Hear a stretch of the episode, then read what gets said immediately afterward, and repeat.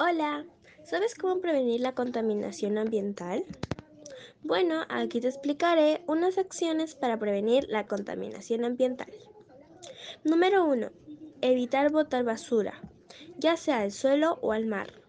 Mayormente los plásticos llegan al mar y eso afecta a los animales marinos. Número 2. Evitar la tala de árboles. Y más bien deberíamos plantar. Número 3. En vez de usar bus o carro, deberíamos usar bicicletas o scooters.